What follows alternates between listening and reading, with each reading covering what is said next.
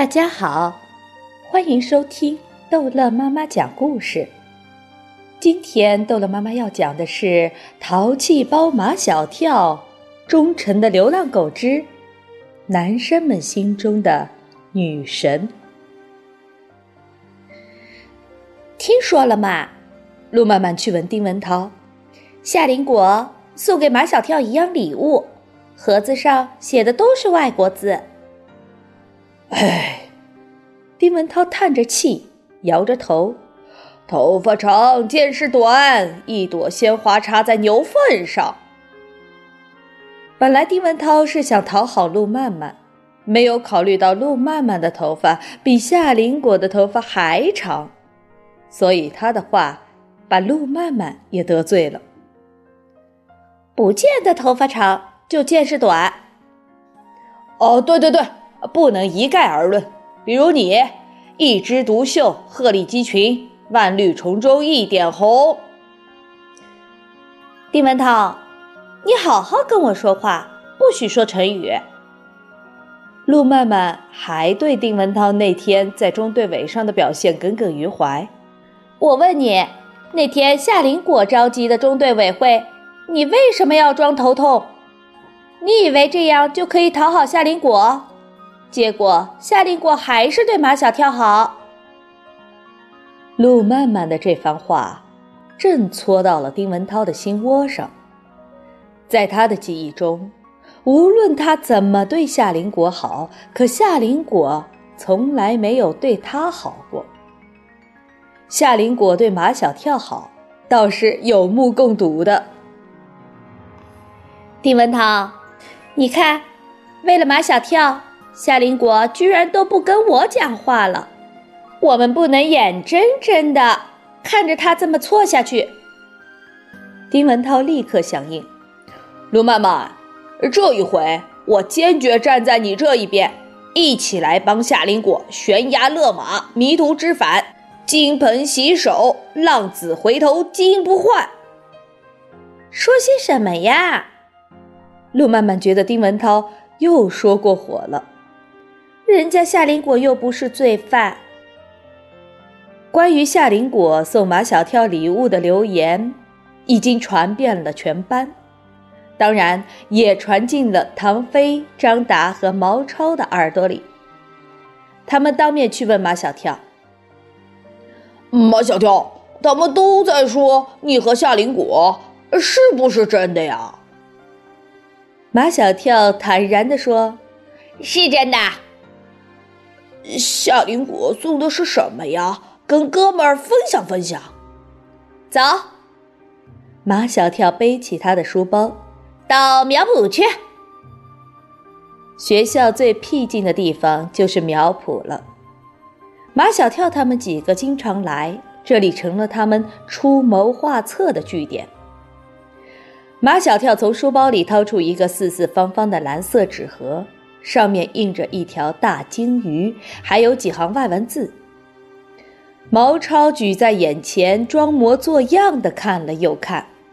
唐飞问他：“你认识上面的字吗？”毛超干笑两声，将蓝色纸盒递给唐飞。唐飞放在鼻子下面闻了闻，嗯，一股海水味儿。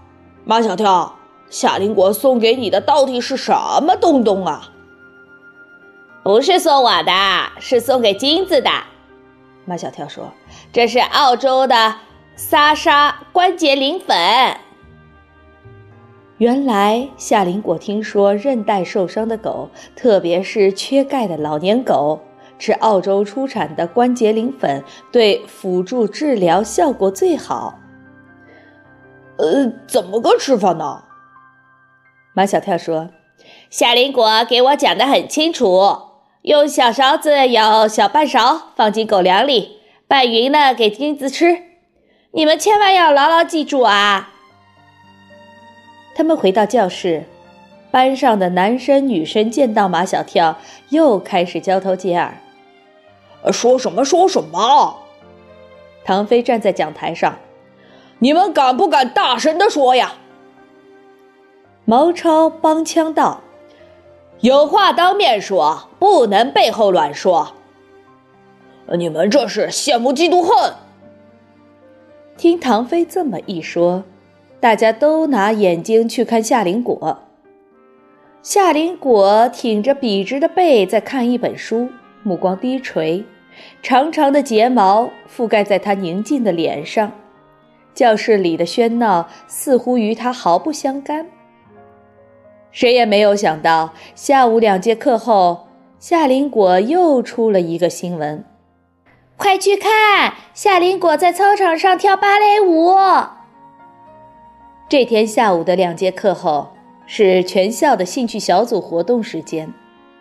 夏林果要跳，也应该在有镜子的排练厅里跳。他为什么要在操场上跳呢？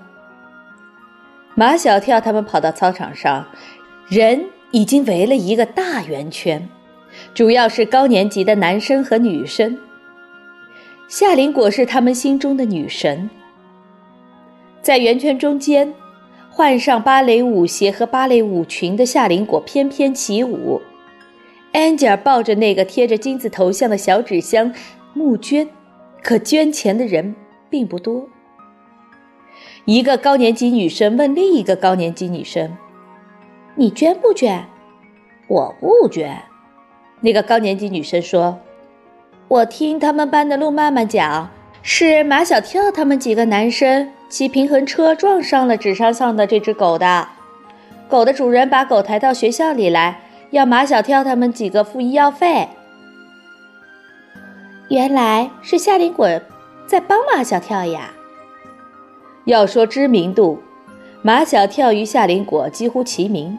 夏林果是因为跳芭蕾舞，马小跳。是因为淘气。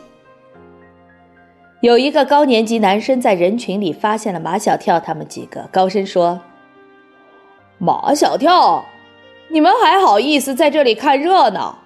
明明是你们几个惹的祸，医药费应该由你们来赔，却让一个女生出来。”“不是的，不是这样的。”安吉尔冲到那个高年级男生面前。拼命的为马小跳他们几个辩护。你们听我说，夏林果停止跳舞，指着纸箱上的金子的头像。这只狗叫金子，它不是马小跳他们撞的，是马小跳他们救了它，把它送进医院里的。医生给他做了手术，还给他治疗了肾结石，花了一大笔的医药费。马小跳他们都把自己的零花钱、压岁钱捐出来了，但还是不够。我们为什么要相信这只狗不是他们撞伤的？你们爱信不信，反正我信。夏林果还是那句话，马小跳从来不撒谎。夏林果踮起脚尖，又开始翩翩起舞。不一会儿。安吉尔抱着的那个贴着金字头像的小纸箱里边，便装满了一元的、五元的、十元的钞票。